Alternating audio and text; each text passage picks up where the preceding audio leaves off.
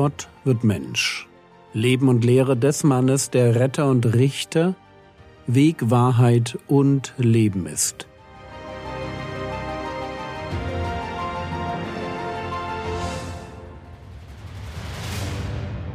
Episode 352 Was den Menschen verunreinigt, Teil 3 Wir wissen inzwischen, wie Jesus über das Thema Unreinheit denkt.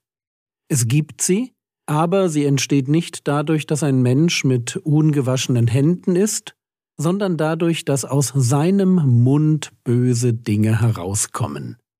Dinge wie Mord, Ehebruch, Unzucht, Diebstahl, falsche Zeugnisse, Lästerungen, Habsucht, Bosheit, Arglist, Ausschweifung, Neid, Hochmut und Torheit.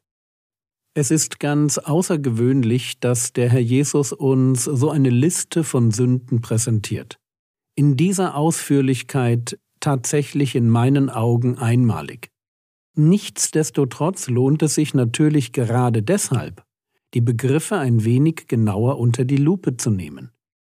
Und sei es, um gezielt darüber nachzudenken, wo wir selbst solch negative Impulse in unserem Leben finden und ihnen womöglich in Form von Worten und Taten Ausdruck verleihen. Ich gehe die Dinge einfach einmal durch. Mord. Mord meint Mord. Es ist das Vergehen, das Barabbas begangen hatte, und es beschreibt die Haltung eines Apostels Paulus vor seiner Bekehrung. Mord beginnt, wie wir aus der Bergpredigt wissen, mit Zorn, genau genommen mit ungerechtfertigtem Zorn, dann kommt das Knurren und dann kommen die bösen Worte. Immer dann, wenn wir ungerechterweise im Zorn einem Menschen die Pest an den Hals wünschen, immer dann werden wir zu Mördern. Da spielt es dann keine Rolle, ob wir tatsächlich ein Leben beenden, wie bei einer Abtreibung, oder uns die Tat nur in Gedanken ausmalen. Ehebruch. Ehebruch meint Ehebruch. Ich bin verheiratet und fange an, mich für eine andere Person zu interessieren. Es ist das Begehren in meinem Herzen. Es sind die Gedanken rund um die Frage, wie ich meinen Ehepartner möglichst schnell auf legitime Weise loswerden kann, die mich zum Ehebrecher machen. Wieder spielt es für die Sünde keine Rolle, ob ich tatsächlich fremd gehe. Es sind die bösen Gedanken, die sich in Form von Worten und Blicken und Internetrecherchen und Tagträumereien und Gesprächen unter Kollegen und ersten Annäherungsversuchen Bahn brechen. Und ich würde noch hinzufügen wollen, Ehebruch beginnt nicht nur damit, dass ich eine andere Person attraktiv finde, sondern bereits dort, wo ich bewusst anfange, nicht mehr an meinem Partner zu hängen, ihn nicht mehr mit Worten bewundere und ihn nicht mehr mit Intimität und Liebe beschenke.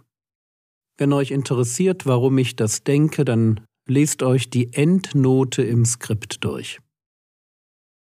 Unzucht. Für einen Juden war klar, Sexualität gehört ausschließlich in eine Ehe. Eine Ehe wurde, wie Jesus das im Blick auf 1. Mose 2, Vers 24 unterstreichen wird, eine Ehe wurde zwischen einem Mann und einer Frau geschlossen. Alle sexuellen Erfahrungen außerhalb dieser Beziehung sind Porneia, Unzucht und die wurde im mosaischen Gesetz schwer bestraft. Für unseren Text ist es interessant darüber nachzudenken, wie und wo sich böse, unzüchtige Gedanken im Leben zeigen. Und natürlich ist es fast schon irre, in der heutigen Zeit Keuschheit zu fordern und sexuelle Lust ausschließlich als Gottes Mittel zur Bindung zwischen einer Ehefrau und einem Ehemann zu verstehen. Wir leben in einer maximal übersexualisierten Gesellschaft, die schon Kindern vermittelt, dass sexuelle Lust zuerst einmal dazu da ist, mir selbst Befriedigung zu verschaffen. Keuschheit, Selbstbeherrschung, ein bewusster Verzicht auf Triebbefriedigung. Alles Dinge, die dem Menschen schaden, wird jedenfalls behauptet. Naja, Gott sieht das ganz schön anders und fordert von uns Enthaltsamkeit, Schamhaftigkeit, Keuschheit oder, wie ein Autor es nannte, heilige Sexualität. Aber kommen wir zu unserer eigentlichen Frage zurück. Wenn Ehebruch mit dem Begehren eines anderen Ehepartners beginnt, dann beginnt Porneia dort, wo sich sexuelle Lust in meinem Leben auf böse Weise zeigt. Was aus meinem bösen Herzen kommt, das sind Gedanken, die sich darum drehen, wie ich andere Menschen für meine sexuelle Befriedigung benutzen kann. Und da spielt es dann eben keine Rolle, ob ich schlüpfrige Witze erzähle, ob ich voyeuristisch meiner Nachbarin beim Sonnenbaden zuschaue, beim Rausgehen die Herrenmagazine in der Tankstelle studiere oder gleich auf pornografisches Material im Internet zugreife. Es ist egal, ob ich mir eine Erotikmassage gönne oder eine Prostituierte besuche. Porneia beginnt dort, wo böse Lust sich durch ein Wort, einen Blick, ein Telefonat, am Computer im Urlaub und so weiter, wo böse Lust vom Gedanken zur Tat wird. Diebstahl. Der Begriff ist klar, oder? Diebstahl bedeutet, dass ich einem anderen etwas wegnehme oder ihm etwas vorenthalte, das ihm zusteht. Ich eigne mir widerrechtlich den Besitz eines anderen an. Und auch Diebereien fangen natürlich in Gedanken an. Gedanken, die sich darum drehen, wie ich bekommen kann, was mir nicht gehört. Was dann an Worten folgt, das können Gespräche über Tricks zum Steuer- oder Versicherungsbetrug sein, oder darüber, wie man illegal an Computerspiele und Filme kommt, oder es geht tatsächlich klassisch um Betrügereien und die Planung von Einbrüchen.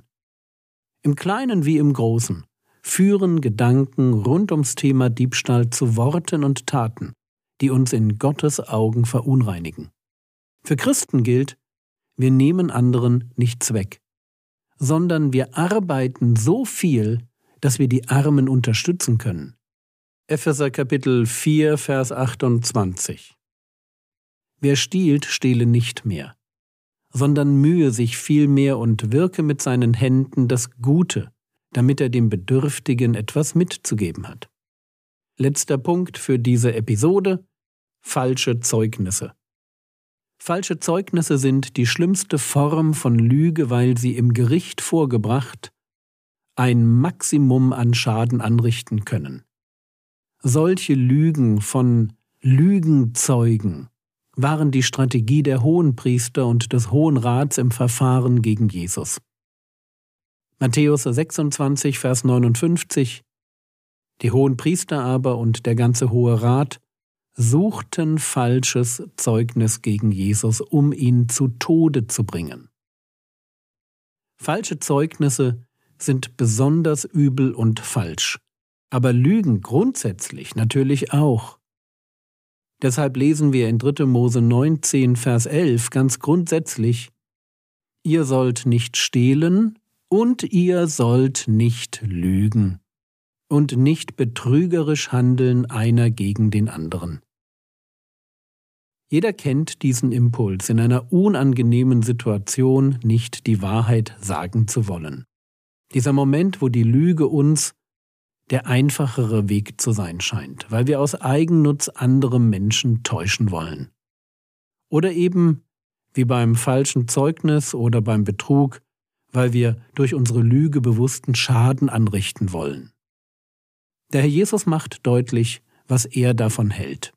Lügen in jeder Form, vor allem aber als falsche Zeugenaussage vor Gericht, verunreinigen den, der sie ausspricht.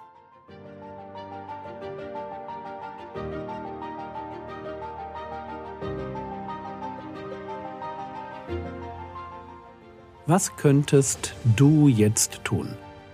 Du könntest darüber nachdenken, ob der Heilige Geist dir in dieser Episode einen Bereich gezeigt hat, mit dem du dich näher beschäftigen solltest.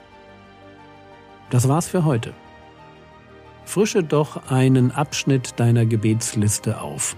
Vielleicht magst du die Gebetsanliegen für die Kinder der Gemeinde überarbeiten, die du besuchst?